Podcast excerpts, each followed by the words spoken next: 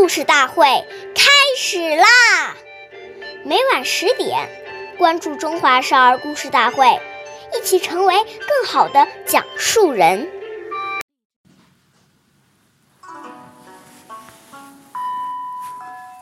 用人物须明求，上不问即为偷。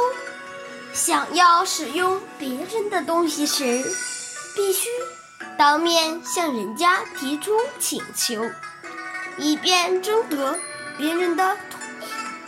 假如不问一声就拿走，这就是偷窃。岁月易流逝，故事永流传。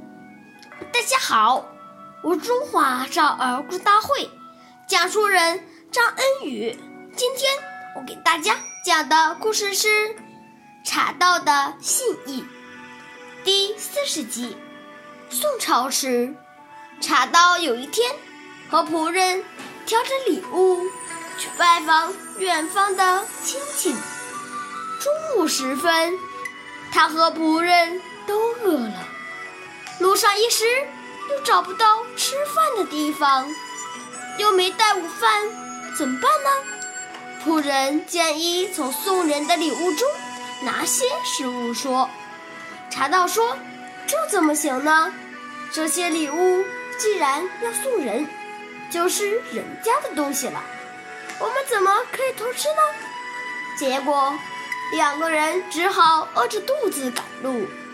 茶道把送人的礼物当成人家的东西，不随便处理。那么，借用别人的东西时，就更要征得主人的同意了。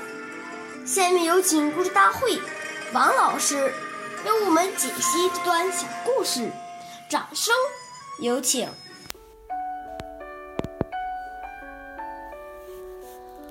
如果我们随便拿别人的东西来用，当主人找不到时，就会心生烦恼。很多的争执冲突，就是因为这些小节没有注意到而产生的。还有一些人出于好奇心，经常去翻别人的抽屉、柜子等，看看有什么东西。这种行为一旦让人知道，将来别人丢了东西，第一个就会想到你。所以，不该我们拿的或用的，连动都不要动，以免招惹没有必要的嫌疑，给自己带来没有必要的麻烦。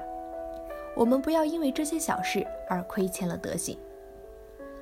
感谢您的收听，下期节目我们再会。我是刘老师，想参加故事大会的朋友，请关注我们的微信公众号“微库全拼八六六九幺二五九”。